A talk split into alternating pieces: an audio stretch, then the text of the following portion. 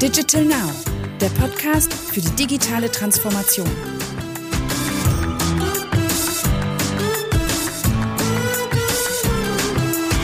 Herzlich willkommen zu einer neuen Episode unseres Valentic Podcasts. Heute belauschen wir Nils Weber und Fabian Bologna, wie sie über die Zukunft und neuen Herausforderungen der Marketeers sinnieren. Wer heutzutage Konsumierende verstehen möchte, muss ihre Fährten und Daten lesen können und ihnen auf Augenhöhe begegnen. Diese Kompetenzen werden zunehmend wichtig im Marketing, einer Domäne, der bisher vorwiegend Kreativität zugeschrieben wurde. Wie passt das zusammen und wie kann sie das Vertrauen zurückgewinnen, welches sie über die letzten Jahre insbesondere im digitalen Raum eingebüßt hat? Nils und Fabian versuchen sich an Antworten und klären zudem auf, wie es ist, zwischen Wolke 7 und 9 stecken zu bleiben. Viel Spaß beim Hören! Hallo und herzlich willkommen zur neuen Folge des Valantic Digital Now Podcast. Heute mit mir, Fabian Bologna, Consultant bei Valantic CX und Nils Weber, Managing Director bei Valantic CX. Hallo Nils. Hallo Fabian. Nils, wo treffe ich dich heute? Du triffst mich heute im wunderschönen Valantic Büro in Langenfeld, Felix-Wankel-Straße 16. Und ich habe hier einen schönen Blick aus dem Fenster und freue mich, dass wir heute die Chance haben, über Marketingtechnologie und die Zukunft des Marketing zu sprechen. Ich freue mich, dass du dabei bist. Ich würde gerne vorneweg an die ZuhörerInnen dieses Formates einen kurzen Rahmen legen, denn normalerweise ist es so, dass wir klassischerweise einen Moderator, eine Moderatorin und ein, zwei Gäste dabei haben. Wir wollen heute gemäß dem Thema allerdings das Format ein bisschen umstrukturieren, denn so wie du, Nils, gerade im Büro sitzt und den Ausblick genießt, sitze ich quasi gerade vor einem Technologie-Setup, das mir ermöglicht, dieses Gespräch mit dir überhaupt zu führen. Auf Augenhöhe, dahin geht's ja auch.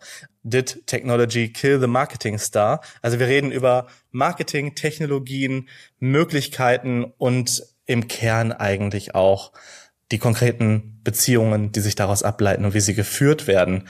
Ähm, wenn du an Technologie denkst, was denkst du, wie unabhängig von Technologie sind heute noch Menschen, KonsumentInnen? Wie unabhängig bist du im Alltag noch von Technologien, Nils? Leider viel zu wenig. Das muss man, glaube ich, ganz ehrlich so beantworten. Ja, ähm, wenn ich unterwegs bin und reise und mein Handy leer ist, dann verfalle ich immer in so leichte Panik schon, ja, weil man nicht mehr weiß, wie kommt man von A nach B, wie ruft man das nächste Uber, womit bezahlt man im Zweifelsfall. Ja, also da, glaube ich, ist die Abhängigkeit schon größer, als das eigentlich sein sollte. Und wenn du sonst fragst, was die Rolle von Technologie auch im Marketing, dann würde ich tatsächlich sagen, Mittel zum Zweck, auch wenn das für uns äh, unser täglich Brot ist. Wenn wir über Marketing und Technologie sprechen, sprechen wir vor allen Dingen darüber, dass über moderne Technologien die Art und Weise beziehungsweise das Paradigma, in dem ich kommuniziere, und zwar, dass es einen ganz klaren Sender und einen ganz klaren Empfänger gibt, ein Stück weit umgedreht wird, weil ja die Technologie, die technologischen Grundlagen erlauben, dass Signale auch rückwirkend ausgewählt gewählt werden und ich mich als Marketer ja gar nicht mehr fragen muss, äh, auf welchem TV-Sender sieht die Zielgruppe meinen Spot, sondern über welchen Kanal bin ich eigentlich am nächsten am Kunden dran, so dass der Kunde auch mit mir in eine Rückinteraktion treten möchte. Ähm, welche Ableitungen ergeben sich eigentlich für dich daraus, dass man sagt, okay, das Paradigma dreht sich um, äh, Empfänger und Sender stehen irgendwie auf einer Ebene? Ich glaube, ein wichtiger Punkt ist, dass es, den hast du auch gerade schon erwähnt, mehr als einen Sender gibt und teilweise auch rund um eine Kaufentscheidung oder rund um ein Produkt es verschiedene Sender gibt. Ja, einfach das Beispiel, ich kaufe mir eine Waschmaschine, ob ich die jetzt direkt vom Hersteller kaufe, direct to consumer oder vom Händler, sei mal dahingestellt, aber nehmen wir mal an, man kauft die über einen Händler, lässt sich da entsprechend noch beraten. Da gibt es ein gewisses Messaging, was der Händler in Richtung des Konsumenten oder der Konsumentin spielt. Und dann gibt es, das Gerät wird registriert, vom Hersteller nochmal ein Messaging. Ja, also das ist, glaube ich, schon mal eins, dass die Distributionskette der Produkte sich verändert und dann aber auch die Distribution der Datenrückflüsse und der Kommunikation. Das ist, glaube ich, ein wichtiger Punkt. Und dann ist ein weiterer Punkt, dass es schwierig wird für Unternehmen überhaupt zu messen, wie gut hat meine Kommunikation funktioniert, weil es einfach in der Plattformökonomie viele Werbeplätze gibt, ja, Google, Facebook, Amazon etc., die es gar nicht zulassen, dass Werbetreibende das transparent auswerten können. In diesem Umfeld geht es natürlich in die Richtung, dass das CRM immer wichtiger wird. Ja, auch jetzt angesichts der aktuellen ökonomischen Lage, einer potenziell anstehenden Rezession sieht man gerade, dass vor allen Dingen auch Unternehmen, die hohe Akquisitionskosten haben, also die immer Kommunikation über Werbevermittler in Richtung ihrer Konsumentinnen und Konsumenten spielen, ähm, umstellen müssen, eigene Kundenbeziehungen aufbauen müssen, in den direkten Austausch kommen müssen. Und äh, da kriegt CRM eine ganz andere Bedeutung. Und CRM ist dann natürlich was, äh, wo man tatsächlich, wie du es gerade gesagt hast, eher in Dialog auch eintreten möchte. Und da müssen sich Marketingabteilungen und Marketingteams auch weiterentwickeln, weil CRM sicherlich nicht ist, einmal im Jahr ein Geburtstagsmailing mit einem Gutschein zu schicken. Lass uns ruhig ein bisschen äh, darauf näher eingehen. Also du hast gesagt, es ist natürlich ein Kostenvorteil. Ja, es ist eine gewisse Autonomie, ja, die Unternehmen dadurch ja auch gewinnen, weil sie Kontrolle über die direkte Beziehung gewinnen und hier einen besseren Zugriff drauf haben, eine eigene Planbarkeit dahinterlegen können, besser verstehen, wie die Kommunikation überhaupt auch funktioniert hat. Und am Ende des Tages es ja auch darum geht, zu einem spezifischen Kunden eine Beziehung aufzubauen. Ich glaube, wir müssen diese Blöcke einmal kurz trennen. Am Ende des Tages hast du ja irgendwo eine Massenkommunikation. Du hast eine individuelle 1 zu 1 Kommunikation, aber du versuchst ja trotzdem den Sweet Spot irgendwie auch beiden zu finden, individuelle 1 zu 1 Kommunikation auch zu automatisieren und hier bestimmte Logiken hinterzulegen. Und das führt uns eigentlich schon sehr tief ins Thema rein, welche Komplexität dahinter liegt. Und du hattest auch gesagt, das Marketing muss sich dahingehend verändern. Wir hatten ja auf dem OMR Festival dieses Jahr im Zuge unserer Panel-Diskussion eigentlich genau die Unterhaltung mit vier Marken gemeinsam geführt und aus unterschiedlichsten ähm, Zugängen zu dem Thema diskutiert. Und was für mich, also wir können gleich gerne noch kurz rekapitulieren. Es war Future of Marketing so 90er, die Cross-Brand CRM Journey der Zukunft. Das ist ja schon sehr futuristisch. Und was ich aber eigentlich daraus mitgenommen habe, war am Ende, okay, gut, das, was jetzt jedes Einzelunternehmen schaffen muss, und zwar den Kunden direkt adressieren zu können, eins zu eins sichtbar zu machen, also etwas über den Kunden zu wissen in Form eines Profils, ja, 360 Grad Rundumblick, was braucht der Kunde, was ist der Kunde. Das müsste ja irgendwie in so einer Zukunftsvision allen zugänglich sein. Im Einzelnen ist das schon schwer genug. Und wenn ich mich jetzt frage, ich stehe als Individuum gegenüber einer Marke, die so viel von mir wissen will und wissen muss, dass sie das Profil anreichern kann, um mir gute Journeys auszuspielen, mir werthaltige Kommunikation abseits meiner Geburtstagsgrußkarte zu schicken, ist die Frage, geht es eigentlich mit den Arbeitsweisen und Sichtweisen der letzten 10, 20 Jahre d'accord? Also wir hatten ja herausgestellt, dass das irgendwie schwierig ist, in diesen Unternehmen irgendwie diesen progressiven Geist im Marketing, nenne ich ihn jetzt mal, voranzutreiben. Ja. Ja, absolut. Und ich sag mal, der Untertitel unserer Masterclass war ja auch, machen wir gerade das Marketing kaputt in der CRM-Welt oder in der Marketing-Automatisierung, Data-Driven Marketing-Welt. Und wenn man sich die Entwicklung anschaut, dann ging es im Marketing in den 90ern, acht oder auch viel weiter davor, ging es eigentlich noch um um ganz andere Dinge. Da ging es um kreative Ideen, da ging es um äh, ein gewisses Lebensgefühl, was man mit einem Produkt vermitteln wollte, um Konsumentinnen und Konsumenten oder die Zielgruppen entsprechend zu begeistern und zu überzeugen. Und das ist was, das geht aktuell so ein bisschen verloren gefühlt, ja, wenn man darüber redet. Zero Party, First Party, Second Party, Third Party Daten, Third Party Cookies, Cookieless Future. Wie gehen wir damit um? Ja, ähm, haben wir jetzt irgendwie Frequency Capping? Über welchen Kanal machen wir Push-Nachrichten, SMS? Das ist alles so äh, sehr operativ, taktisch. Und Marketing hat ja eigentlich die Aufgabe, im traditionellen Sinne ein Unternehmen auf den Markt auszurichten, die richtigen Produkte, die richtigen Dienstleistungen mit einem richtigen Mehrwert zu kommunizieren für die Konsumentinnen und Konsumenten oder eben auch die B2B-Zielgruppe. Und was wir diskutiert haben in dem Rahmen hat für mich eigentlich nur wieder daraufhin zurückgeführt, dass das die zentrale Aufgabe ist, die es zu lösen gilt. Und dass diese Aufgabe aber in der heutigen Zeit nicht mehr isoliert gelöst werden kann. Ja, wir hatten das Ganze anhand von einem Gedankenexperiment aufgebaut, dass wir gesagt haben, die neue Wohnung über Scout24 gesucht, gefunden und dann letztendlich auch gekauft, renoviert mit Baustoffen von Obi und eingerichtet, Küchengeräte von Miele und dann ja, Krombacher Bier zur Einweihungsparty. Ja, das war so die, die Journey der Zukunft. Und was dahinter steht, ist eigentlich der Fokus auf den Kunden und das Lebenszyklus-Event oder das Bedürfnis, in dem er sich gerade befindet, nämlich die Suche nach einem neuen Zuhause, ja, was gefunden werden muss, was dann eingerichtet werden muss und bezugsfertig gemacht werden muss und dann möchte man sich mit seinen Freunden darüber freuen. Ja. Und an vielen Stellen in, äh, im Marktumfeld heute gibt es Lösungsanbieter, ja, die sich solche Fragestellungen, Problemstellungen, Situationen im Alltag der Konsumentinnen und Konsumenten suchen und dort zum Lösungsanbieter werden. Ja, ein Obi macht das zum Beispiel auch schon, Thema Badrenovierung und bündelt da drin viele Produkte ihrer Lieferanten und wird damit zum Lösungsanbieter. Das heißt, die Geschäftsmodelle entwickeln sich eigentlich auch weiter und Marketing ist am Ende äh, viel, viel mehr als die technologischen Dinge, über die wir vorhin gesprochen haben. Und das war für mich eigentlich so die, die größte Erkenntnis aus dieser Masterclass oder aus der Panel-Diskussion, die wir dort geführt haben auf der OMR. Gut, ich meine, Du triffst natürlich insofern einen sehr wahren Punkt, dass man sagt, das Marketing der Zeit muss sich eigentlich ja auch immer an die Lebensrealitäten dieser Zeit anpassen und äh, entsprechend einfügen. Das Beispiel Obi mit der Hey Obi App, die ja auch wirklich einen, einen riesen Fokus auf Content und wirklich super viel Geld auch und Zeit und Mühe da rein investieren und auch neue Organisationsstrukturen wahrscheinlich dahinter aufbauen, um diesen Content so strukturiert in, in die App zu bekommen.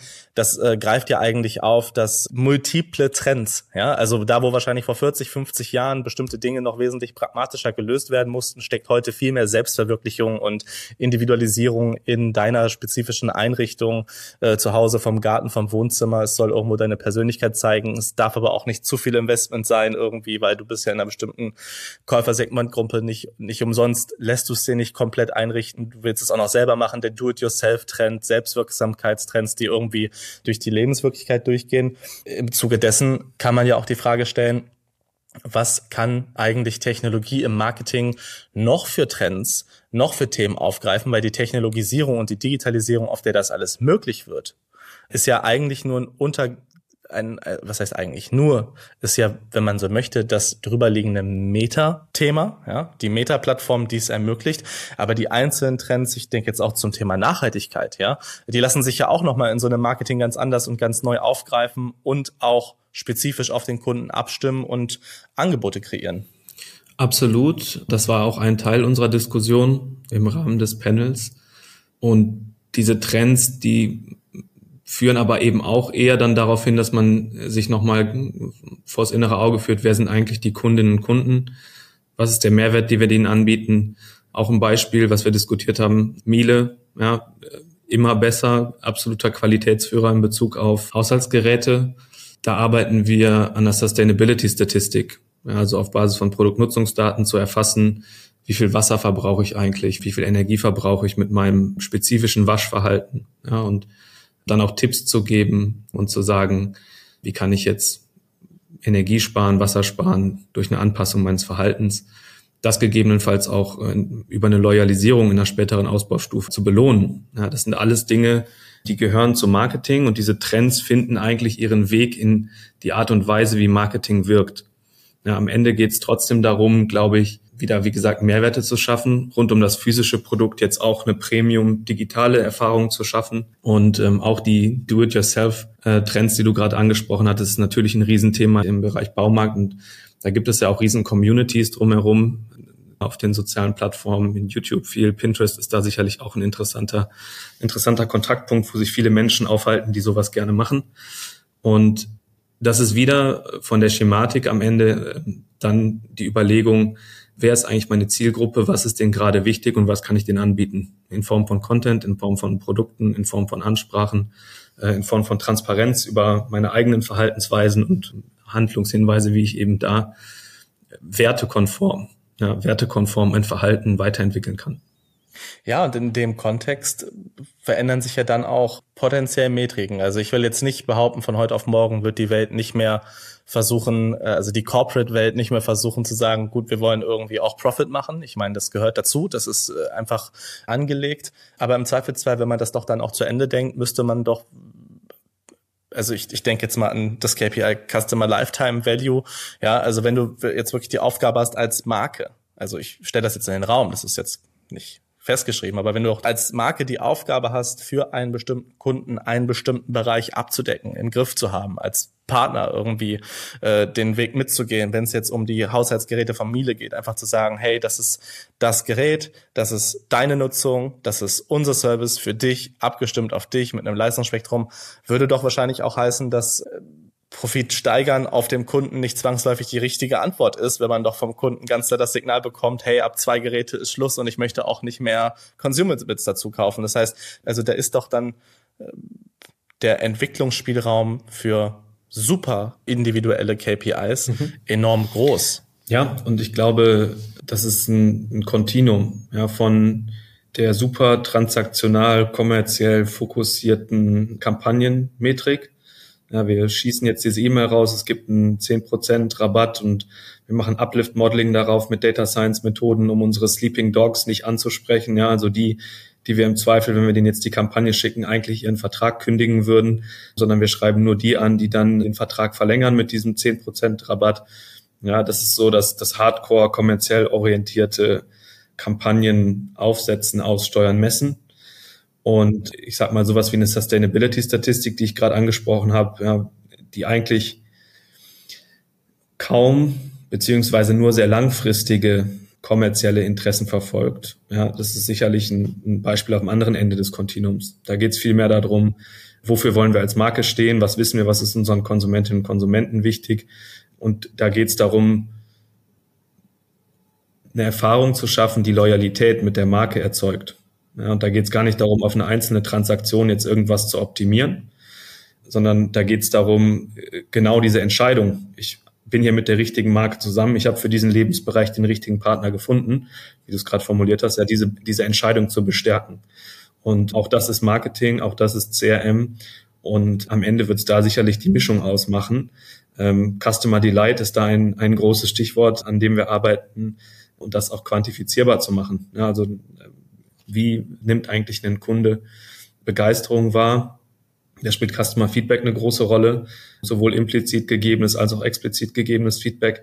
Und ich glaube, das sind KPIs, die in der Zukunft für das Marketing auch viel, viel wichtiger werden, ähm, jenseits der operativen kommerziellen KPIs. Erklärt sich mir total. Und ich finde auch, muss ich ganz persönlich sagen, aus einem Hintergrund, wie ich Marketing bisher erfahren habe, gerade auch die Arbeit in der Mediaagentur, ähm, wo es ja primär darum geht, einfach letztlich Fläche zu vermarkten auch und man auch die Masse dahinter ja sieht und spürt, weil man ja mitten im Zentrum dieser Dienstleistungssparte steht, finde ich die Entwicklung insofern auch unglaublich gut und beruhigend und, und baut natürlich auch positive Utopien für die Zukunft aus. Also man könnte das wirklich vielfältig verknüpfen und denken. Du hast die Loyalty Statistics angesprochen, die Sustainability Statistics in Zusammenspiel mit äh, Ausbau zum loyalen Kunden hinten raus. Also da lassen sich ja auch äh, wirklich zwischen äh, Marken und Konsumenten die Communities bauen, die es auch braucht, um nachhaltig Gesellschaft mitgestalten und treiben zu können was ich mich dabei frage, ist, ich meine, wir haben jetzt über ganz viele verschiedene Disziplinen und Kategorien im datengetriebenen Marketing, in der Gestaltung einer holistisch äh, ansprechenden und werthaltigen Customer Experience und Kundenkommunikation über viele verschiedene Aspekte gesprochen. Nach wie vor gucke ich dann in Marketing-Teams rein und frage mich, diese Verantwortung, die da liegt. Wir hatten ja eben auch darüber gesprochen, dass das Marketing der 90er Jahre, dieses, wir nennen es jetzt der 90er, aber der Markt, das Marketing der letzten Jahrzehnte ein Stück weit auch Vertrauen zerstört hat, ja. Also diese Verantwortung, die ja eigentlich dann auf Markenseiten liegt, diese Beziehungen zu gestalten mit dem, was jetzt beispielsweise Miele über mich wissen könnte, wie viele Fertigpizzen schiebe ich mir wöchentlich rein. Ja, also das Vertrauen muss aufgebaut, diese, das muss gewährleistet werden und das ist ja wahrscheinlich nichts, was man jetzt dem klassischen Kreativen von vorgestern einfach so mit reingibt. Da müssen ja bestimmte Kompetenzen ausgebaut werden, die wir heute noch nicht finden. Also ich denke da irgendwie, das ist ja fast schon ein juristisches Thema durch und durch. Auch, ja, auch. Also das ist sicherlich äh, ein Punkt, in dem Unternehmen mit dem sie zudem besser umgehen müssen. Ich sag mal, mittlerweile werden ja auch im Rahmen von äh, Verstößen gegen DSGVO und Co. enorme Bußgelder vergeben, ja, die in die zwei- bis dreistelligen Millionenbeträge gehen. Das sind einige prominente Beispiele. Ich glaube, British Airways war zuletzt knapp 190 Millionen, ähm, die als Bußgeld verliehen bekommen haben, weil sie entsprechend gegen die DSGVO verstoßen haben, bestimmte Systeme, kundendatenführende Systeme nicht richtig abgesichert hatten und so weiter und so fort. Also da, da gibt es natürlich viele neue Aufgaben, die dazukommen. Aber auch angesichts der einleitenden Diskussion, die wir hatten, ist es natürlich auch kein Ersetzen des Kreativen. Ich glaube, das ist, ist immer noch die Secret Source von Marketing. Das wird wahrscheinlich jenseits dieser performanceorientierten Ansätze wieder wichtiger. Ja, also vielleicht ist es auch so eine U-förmige Entwicklung, äh, dass man sagt, wir kamen aus der Madman-Marketing-Welt und da ging es nur um gute Ideen und Kreativität, den Menschen ein Lebensgefühl zu vermitteln oder zu verkaufen, was mit den Produkten oder Dienstleistungen einhergeht. hin zu einer, weil es dann einfach auch die technologischen Möglichkeiten gab, sehr stark kommerziell, transaktional orientierten Marketing-Sicht und dann wieder hin zu einer Sicht, wo es eigentlich eher um Qualität geht, um Qualität der Interaktion, der Inhalte, der Kommunikation, des Rückkanals, des Verstehens, der Personalisierung. Da bin ich mir eigentlich ziemlich sicher, dass das, dass das so kommen wird. Es wird diesen transaktionalen Aspekt weitergeben. Und wie du sagst, natürlich das Thema Datentransparenz ermöglicht das, ermöglicht dieses äh, datengetriebene automatisierte Marketing. Und dann gibt es den juristischen Aspekt, das ist aber äh, auch Commodity äh, eigentlich, ja. Also die, die Rechtsprechung ist klar und es gibt dann links und rechts von, äh, von den einzelnen Technologien äh, Wege, ja, also jetzt nehmen wir nicht mehr den Cookie, sondern müssen, müssen jetzt Server-Side-Tracking machen und Fingerprinting und was es nicht sonst noch alles gibt, aber am Ende ist die Intention des Gesetzgebers ja nicht, eine bestimmte Technologie zu verbieten, sondern einfach die Privatsphäre der Menschen zu wahren. Und da ist es egal, ob diese Daten über Server-Side-Tracking, Fingerprinting oder einen Cookie erfasst werden. Und deswegen geht es um Vertrauen. Ja, geht es um Vertrauen zwischen Konsumentinnen und Konsumenten mit den Marken, denen sie diese Daten zur Verfügung stellen, dass sie sicher gehen können, dass es damit einen integren Umgang gibt, dass diese Daten sicher sind und auch nur zu den Zwecken eingesetzt werden, zu denen ich meine Einwilligung gegeben habe. Da kommt dann eben auch das Thema Mehrwert wieder ins Spiel. Also warum sollte ich meine Daten überhaupt abgeben, damit ich einen 10% Rabattgutschein zu meinem Geburtstag kriege? Wahrscheinlich eher nicht. Das ist sicherlich auch zielgruppenspezifisch. Da gibt es Zielgruppen, die triggert sowas wahrscheinlich stärker als andere. Ich glaube aber auch so, vor allen Dingen in den ähm, Kundensegmenten, die quasi, ich sage jetzt mal eher in einer sinnorientierten und ähm, zukunftsorientierten und ähm, freigeistigen Welt unterwegs sind, ja, dann geht es mehr darum, was ist eigentlich der Mehrwert auch im Sinne von ebenso Dingen wie Sustainability Statistics. Ja, wie kann ich mein Verhalten anpassen, um ökologischer zu sein? Wie kann ich ähm, ja auf den Markenkern einzahlen oder die Werte des Markenkerns? Und wenn es da konkrete Angebote gibt, die mir zusagen, ja, warum sollte ich mein Loyalitätsprogramm nutzen, wenn ich mit meinem E-Scooter durch Berlin fahre und äh, für jeden Kilometer wird irgendwo ein Baum gepflanzt? Ja, dann finde ich das vielleicht toll und dann ist mir das wert, äh, mich bei diesem Programm anzumelden. Und ich glaube, darum geht's, dem Kunden zu erklären, was ist der legitime Grund, diese Daten herzugeben. Bei Obi sind es exzellente Produktempfehlungen, Pflegetipps, Erinnerungen. Jetzt Achtung, jetzt kommt eine Dürreperiode, du musst deinen Rasen wässern, äh, du musst die Hecken jetzt mal schneiden, düngen, irgendwie Vogelschutzzeit, was weiß ich. Da gibt's auch viele Dinge, ähm, äh, wo ich selbst äh, auch äh, tagtäglich von profitiere. Das ist was, dann sage ich, okay, da gebe ich gerne Informationen her, die ich sonst nicht preisgeben würde. Ne? Wohnst du in einem Haus oder in einem Garten, hast du einen Balkon, äh, hast du, hast du auf dem Balkon irgendwelche Pflanzen oder nicht? Das sind Informationen, die würde man normalerweise nicht einem Unternehmen einfach so geben. Mhm. Aber durch diesen Kontext und durch diesen Mehrwert legitimiert, in Verbindung mit dem Vertrauen, dass mit diesen Daten kein Schabernack betrieben wird, ja, ist das, glaube ich, eine runde Sache als Basis für Marketing und als Basis für auch werthaltige Kundenkommunikation und CRM.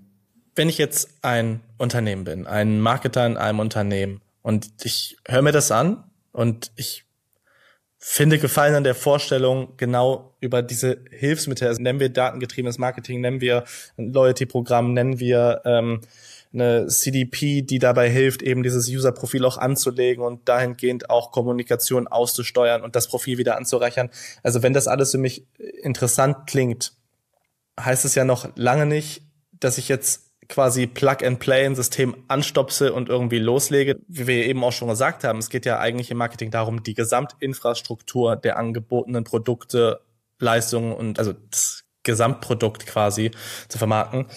Wenn ich jetzt solche Prozesse intern anstoßen möchte, ja, ist es eigentlich in meinem Marketing-Team allein richtig aufgehoben oder müsste ich da nicht eigentlich sagen, nächstes Board-Meeting, alle 100 aus der Vollversammlung müssen jetzt zusammenkommen, müssen darüber abstimmen, hier reinzugehen? Also ich meine, ich stelle mir das ziemlich komplex vor. Das ist es definitiv und am liebsten natürlich das Thema direkt im nächsten Board-Meeting verankern. Das hat viel mit dem Geschäftsmodell zu tun. Gerade heute hatte ich ein Gespräch mit einem Unternehmen, die ich sag mal im weitesten Sinne Elektro-Einzelhändler sind in einem E-Commerce-Ansatz, also weiße Ware, aber eben auch Consumer Electronics, ähm, Multimedia-Themen und parallel im Bereich eher Projektbusiness, also Küchen, Bad, Renovierung, Baudienstleistungen, GU unterwegs sind, ne, wo es dann auch gesagt habe, okay, gibt es da eigentlich intern dann auch die Bestrebung, dass die Geräte, die im Handelsgeschäft verkauft werden, dann auch im Rahmen von so einem Küchenprojekt quasi direkt vorgesehen und mit eingebaut werden? Ah ja, hm, das klingt eigentlich sinnvoll und es wäre auch ein logischer Cross-Sell, aber Stand heute ist das getrennt und die werden sogar woanders bezogen. Ja, also da könnte man jetzt sagen, aus der Marketing-Sicht ist doch super. Wir haben jetzt hier den nächsten Kunden, der möchte mit uns seine Küche machen. Verkaufen wir aus dem anderen Geschäftsbereich auch noch die passenden Geräte da rein sollte eigentlich einfach machbar sein. Ist es im Zweifelsfall auch, ja, also aus einer reinen Marketing-Automation-Sicht. Aber dahinter gibt es organisatorische Themen, die ein Marketing natürlich nicht alleine lösen kann. Und dann sagen wir im ersten Schritt eigentlich, okay, Marketing muss Silos aufbrechen oder insgesamt müssen Silos aufgebrochen werden zwischen Marketing, Vertrieb, Service, E-Commerce-Teams und Co. Das funktioniert auch noch nicht bei allen Unternehmen. Das wird zunehmend besser, ja, dass es dann irgendwie einen Head of Customer Experience oder einen VP Customer Experience gibt und unter dem hängt dann Marketing und unter dem hängt aber auch das, das E-Commerce-Team, was den Shop weiterentwickelt. In der Regel sind die Vertriebsteams da nicht, ja, und dann äh, hat man sozusagen direkt schon äh, den ersten Bruch. Das heißt, diese organisatorische Komplexität ist sicherlich eine und viele von den Dingen, die wir jetzt diskutiert haben, ja, also wie äh, bonifiziere ich einen Kunden für ein bestimmtes Verhalten über ein Loyalty-Programm. Das ist jetzt schon was, da hat man ein Marketing-Team mit drin, da hat man ein äh, CRM-Team mit drin, da hat man ein E-Commerce-Team mit drin, da hat man aber dann auch im Zweifelsfall ganz schnell die Buchhaltung mit drin, die sagen müssen, okay, wenn ich jetzt hier irgendwelche Rewards habe, dann muss ich vielleicht Rückstellungen bilden in der Buchhaltung und dementsprechend sind das Themen, die schon Geschäftsmodell strategische Relevanz haben.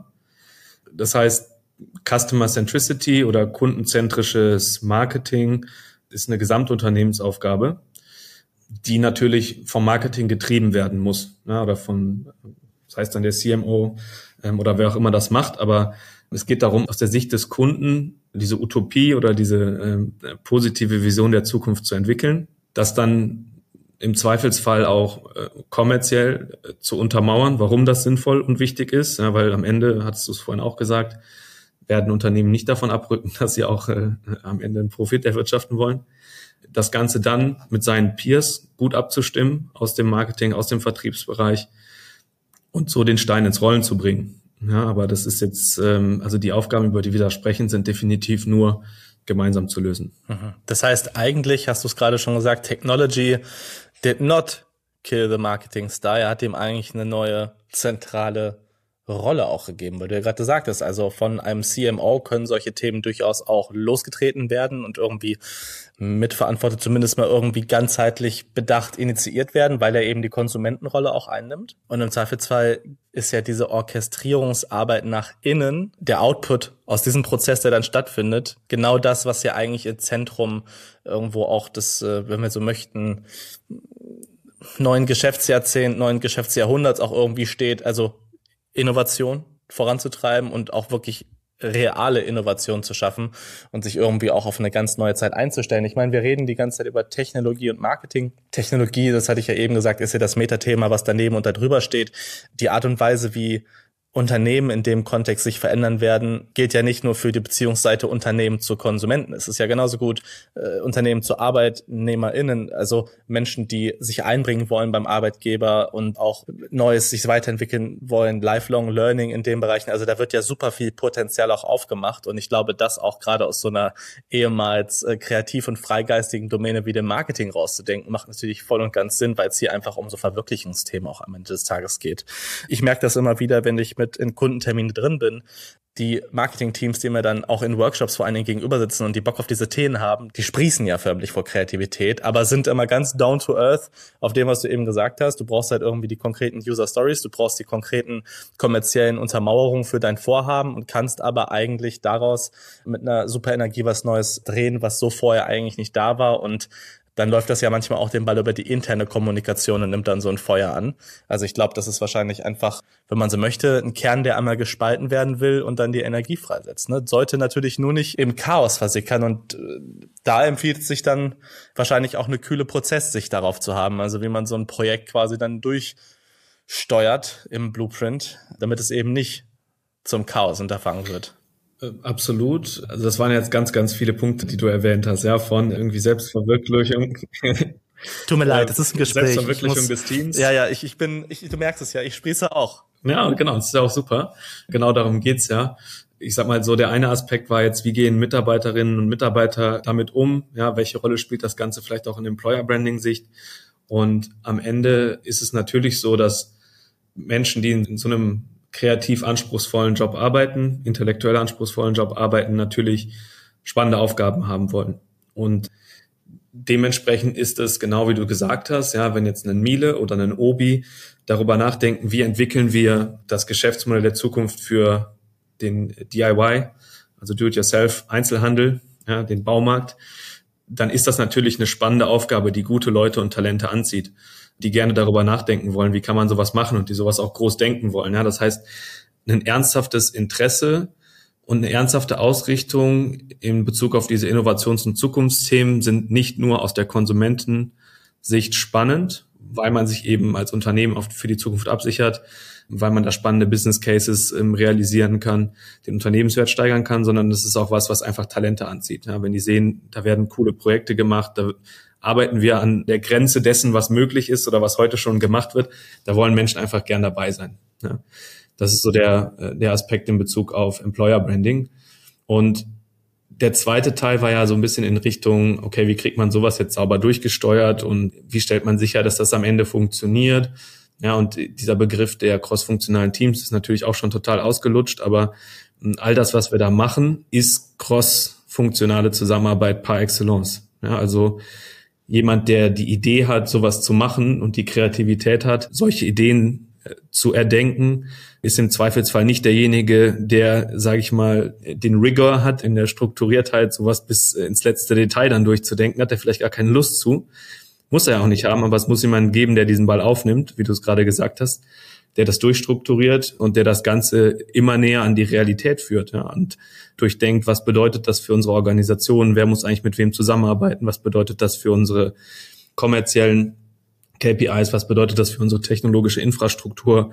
Und dann braucht es jemanden, der am Ende das Ganze auch umsetzt ja, und der sicherstellt, dass technologische Infrastruktur skalierbar ist, dass Datenmengen, die bei solchen Dingen in solchen Geschäftsmodellen entstehen, effizient gehandelt werden können, dass das Ganze sicher ist, ja, also das Thema Cybersecurity, dass das Ganze rechtssicher ist, Thema DSGVO-Compliance, dass die Systeme da an der Stelle funktionieren, dass es aus einer Prozesssicht für den Marketeer funktioniert, ja, also dass die Systembrüche so gering wie möglich sind und der Marketeer in einem System im Idealfall auf den Daten arbeiten kann. Also da schließen dann ganz viele Aspekte an und das ist halt wichtig, dass man das berücksichtigt, wenn man so eine Initiative lostritt, damit das eben von der Strategie bis in die Implementierung geht, dass diese kreativen, coolen Ideen nicht irgendwo zwischen Wolke 7 und Wolke 9 hängen bleiben, ähm, sondern dass die eben auch ihren Weg in die Realität finden. Das heißt, ich miete mir jetzt offiziell ein Apartment auf Wolke 8 an, ja, und versuche von unten zu greifen und nach oben weiterzuführen, ja. Ähm, lass uns noch einmal ganz kurz, du hattest gerade über die technologische Infrastruktur gesprochen. Weil zum Beispiel, bevor ich angefangen habe äh, hier, mir noch gar nicht klar war eigentlich, wie einfach einerseits so eine technologische Infrastruktur aufgebaut werden kann, ja, wenn man jetzt from scratch, neues Geschäftsmodell, ja, mhm. rangeht, aber wie komplex die Sache eigentlich wird, wenn man auch bestehende Daten, ich meine, die meisten Unternehmen, über die wir gerade gesprochen haben, existieren schon ein paar Jahrzehnte, ja, die haben bereits Knowledge, Wissen, Daten in irgendeiner Form vorliegen, ja, ähm,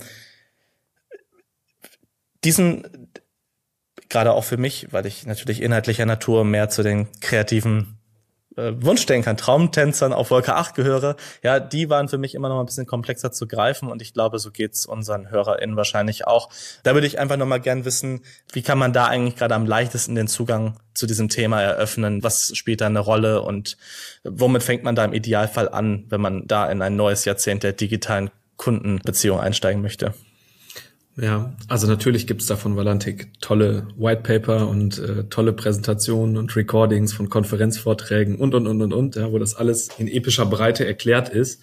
Ich glaube, am Ende lohnt es sich, da systematisch drüber nachzudenken. Ja, also all das, was wir gerade beschrieben haben, da geht's um eine konsistente Kundenerfahrung in der Interaktion mit einem Unternehmen oder einer Marke über den gesamten Lebenszyklus, ja, von der allerersten Google-Suche, vielleicht nach einem Produkt, was im Zweifelsfall noch nicht mal mit diesem Markennamen verbunden ist, bis zu dem loyalen Kunden, der da am Ende steht und über den wir uns freuen können als Unternehmen.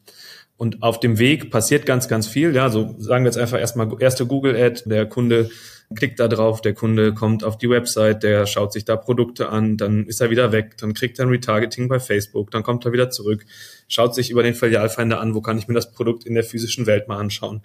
Dann fährt er los, guckt sich das in der Filiale an, spricht da mal mit einem Berater, äh, lässt sich beraten, entscheidet sich letztendlich, das Produkt zu kaufen. Dann kommt jemand vorbei, liefert das, schließt das an, Vielleicht ist es irgendwann mal kaputt, das muss mal gewartet oder repariert werden. Er bestellt dann vielleicht doch Consumables nach oder so irgendwelche Verbrauchgüter, sei es jetzt Kaffee für die Kaffeemaschine oder Waschmittel oder was auch immer. Und da sind natürlich ganz viele Kontaktpunkte, die so eine Marke äh, mit einem Unternehmen hat. Und wir sagen immer, für uns ist es wichtig, One Voice to the Customer mit einer Stimme zum Kunden sprechen über diese gesamte Journey. Konsistente Ansprache, konsistentes Messaging, personalisiert, soweit es geht. Und dann differenzieren wir eigentlich in zwei Bereiche. Das eine ist so die datengetriebene, automatisierte Kommunikation, eins zu N. Ja. Alles, was in der digitalen Welt passiert und die Mensch-zu-Mensch-Kommunikation. Wenn er mit einem Verkaufsberater spricht, in der Filiale, der Servicemitarbeiter vorbeikommt.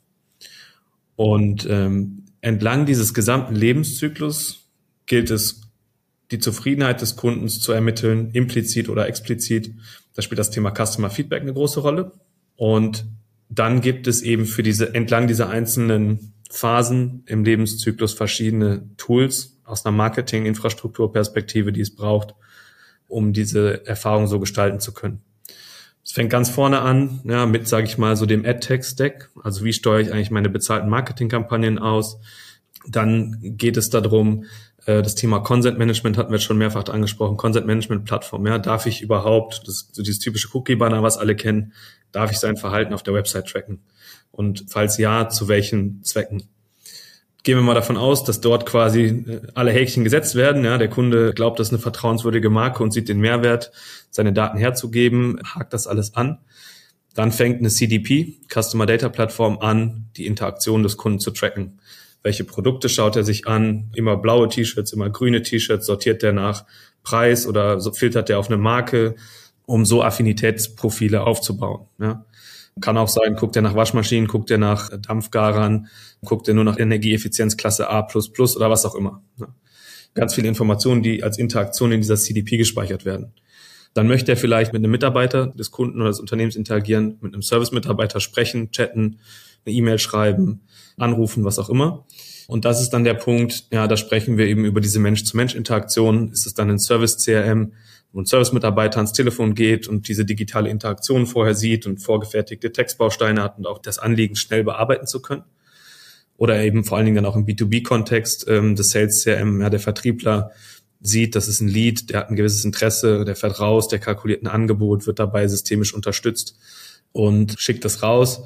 Ja, und das ist dann so dieser klassische Sales, Service, CRM Teil. Ja, wenn man dann noch einen Field Service Aspekt im Geschäftsmodell hat, ähm, die Auslieferung von den Geräten, das Anschließen, ja, das ist dann eben der Techniker, der rausfährt, der im Idealfall ja auch Informationen darüber hat, zu welchem Kunden fahre ich jetzt eigentlich hier hin, ja, der vielleicht auch aufnimmt die Schwingungen, wenn das Gerät kaputt ist, der das Anschließen nicht funktioniert, der sagt, oh, der Kunde ist verärgert. Wenn es nicht ein IoT-Gerät, wenn es nicht schon ein IoT-Gerät ist, das diese Daten automatisch transportiert, transmittet genau. und den Servicetechniker vielleicht schon initial rausgeschickt hat. Ne? Das müsste natürlich, genau, das müsste natürlich auch erstmal dann registriert sein. Das ist ja noch ein ganz wichtiger Punkt, auch aus der, äh, aus der Consent-Sicht ja, oder Datenschutzperspektive. Mhm. Aber wie derjenige darauf reagiert, ist ja eine zwischenmenschliche Interaktion. Ja, und die auch systemisch zu erfassen, zu wissen, der Fabian Bologna ist gerade total unzufrieden, weil das ja alles länger gedauert hat, als er erwartet hat. Ja?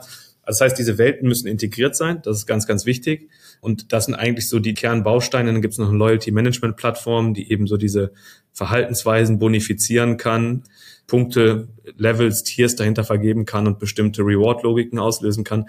Aber das sind eigentlich schon so diese Bausteine, ja, die es braucht, um so eine Infrastruktur zum Leben zu erwecken. Und der Rest ist tatsächlich dann saubere Integrations-, Implementierungsarbeit, aber vor allen Dingen halt auch dieses Geschäftsmodellverständnis und der kreative Funke, wie man sowas gewinnbringend einsetzen möchte. Also gewinnbringend im Sinne des Konsumenten oder der Konsumentin, aber auch des Unternehmens.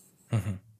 Das heißt, ich fasse zusammen, eigentlich ist es ein Duo by Heart CDP und CRM-System mit vorne im Funnel die AdTech-Geschichten sowie die Content-Management-Plattform als auch hinten raus spezifische Software und Tools für beispielsweise Loyalty-Aktivitäten oder Customer-Feedback. Das heißt, das ist eigentlich so, wenn man so möchte, ein, ein Dreiklang aus vorderer Funnel, Mittelteil CDP und CRM und hinten raus Loyalty-Feedback und, und äh, That's it, könnte man jetzt sagen. Äh, toolseitig sind das, sage ich mal, schon die wesentlichen Dinge. Wie gesagt, dann kommt es auf die Integration an, dass eben auch nicht lineare Journeys funktionieren, ja, weil eben nicht jede Journey so von Anfang bis Ende durchläuft, sondern es eben auch viele nicht lineare Journeys, Wiedereinstiege in die Journey, aus der Journey gibt. Und das ist dann aber, wie gesagt, eine Frage von der sauberen handwerklichen Umsetzung und wie man den Kunden eben durch diesen Lebenszyklus bewegt, ist halt äh, Business äh, Understanding und äh, Kreativität. Gut, dann könnte man ja jetzt eigentlich sagen, los geht's, ne? Also äh, sich eine Demo anschauen und damit arbeiten. Also ich kann von meiner Seite nur sagen, ähm, ich habe mich in der Zeit, wo ich hier war, jetzt am meisten in CDPs verliebt. Ja, also weil äh, man hat eine Benutzeroberfläche, man kann auf einmal unglaublich viel machen. Ja, Dinge, für die man gefühlt vorher irgendwie drei Tools brauchte. Und jemand, der SQL beherrschte, ja, oder technisches Verhältnis stärkste. Ja. Und jemand, der SQL beherrscht, ja, das muss man ja alles nochmal dazu packen. Das ist ja wirklich mittlerweile unglaublich einfach, per Drag and Drop sich da Segmente zusammenzuziehen und Kampagnen aufzusetzen. Und das schlägt natürlich mein altes Media-Planer-Herz, weil ich das vorher alles nur in Excel abbilden konnte, um dann zu hoffen, dass durch die Media-Aussteuerung nach Excel das Ganze funktioniert. Jetzt läge das dann alles in meiner Hand in dem Kontext. Und äh, das wäre vielleicht auch nochmal so ein Effet, den ich mitgeben würde, dass man sich diese Tools tatsächlich einfach mal anschaut und sich Demos geben lässt. Ja, also weil ich glaube, mhm. dann wird das Ganze nochmal wesentlich greifbarer. Das lässt sich alles irgendwie theoretisch in Podcast auf Audio diskutieren. Aber ich glaube, das einfach mal zu sehen, wie das aussieht. Ja, dass man dann ein Profil hat, dass man bestimmte Informationen bekommt, dass sich auch, was du ja eben angesprochen hast, ne, schaut sich immer blaue T-Shirts an, schaut sich mal ein grünes T-Shirt an und dass man sich dann auch so Aggregate bauen kann, dass man immer feinteiliger eigentlich versuchen kann zu werkeln und am Ende des Tages immer noch auch in eine Aktion darauf kommt, die man testen kann und falsifizieren oder verifizieren kann. Das ist für mich eigentlich so. Das ist ein super ja. Punkt, ne, weil ich glaube, das ist so ein bisschen, wir, wir sind an die Stelle gekommen, dass wir gesagt haben, ja, Tooling, das ist Handwerkszeug und ne, ist gar mhm. nicht so, gar nicht so entscheidend das stimmt natürlich auch nur bedingt. Und was wir halt ganz häufig sehen in Projekten ist, wenn man diese Technologie dann mal aufmacht mhm. und ja auf der einen Seite des Bildschirms zeigst, ich klicke mich jetzt mal durch den Shop und auf der rechten Seite sieht, welche Datenpunkte fliegen eigentlich ins System und wie kann ich mit einer grafischen User-Oberfläche damit jetzt segmentieren, mhm. na, dann ist das ein mechanischer Vorgang, aber der löst trotzdem ganz oft bei Marketing-Teams Kreativität aus. Das ist eigentlich ganz spannend. Mhm. Ja, kann ich mir gut vorstellen. Ich habe es, äh, weil ich es eben an eigenem Leib erlebt habe, dahingehend auch immer wie gesagt, nur noch mal die Empfehlung wiederholen kann. Das muss man sich unbedingt mal anschauen aus einer Marketer-Perspektive, weil es dann wirklich Spaß macht, Ideen auch wirklich in die Tat umzusetzen und sie testen und laufen zu lassen und das auch eine wunderbare Teamaufgabe ist. Ich würde zum Abschluss, weil wir kommen zeitlich so langsam an die Grenze unseres Terminkalenders, auch wenn es darüber noch viel zu reden gäbe, glaube ich. Ähm, noch einmal ganz kurz fragen, Nils, wenn ich jetzt also eine äh, Nils Data Plattform angeschlossen hätte, ja, und ich wüsste, was deine Datenpunkte der letzten, sagen wir mal, sieben Tage gewesen wären, was würde ich dann wohl für ein Bild von dir bekommen? In den letzten Tagen. Äh, leider habe ich die letzten Tage relativ viel gearbeitet. Dementsprechend war ich wenig shoppen. Und tatsächlich, wenn du eine, eine Offline Möglichkeit hättest, meine Offline-Transaktionen zu messen, dann hättest du gesehen, dass mein, mein letzter Einkauf wahrscheinlich Geschenke und Mitbringsel für meine beiden Kids war. Ja, so ein, äh, so ein kleines Styroporflugzeug und ein Holzkreisel, solche Dinge, ja, die ich in letzter Zeit gekauft habe. Und dann würdest du tatsächlich sehen, Kaltgetränke, denn ich war im Getränkehandel am Wochenende und äh, habe in Vorbereitung auf die Geburtstagsfeier meines Zwillingsbruders und mir einige Kaltgetränke eingekauft. Das würde ich jetzt einfach nicht weiter spezifizieren wollen. Ja. Gut. Dann würde ich abschließen, äh, da dass ich diese Daten ja gerade mit deinem Einvernehmen von dir bekommen habe, dass du mich bald auf ein Kaltgetränk einlädst. Ich bringe auch noch extra Spielzeug für die Kinder mit. Und an dieser Stelle danke ich dir fürs Gespräch. Ich glaube, das sollten wir wiederholen. Beim nächsten Mal schlägst du ein Thema vor, das wir mitnehmen können.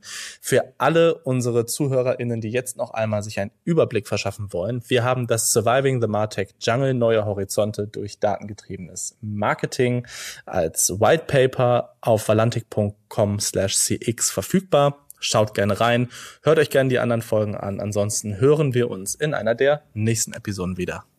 Top, Fabian. Vielen Dank. Bis zum nächsten Mal.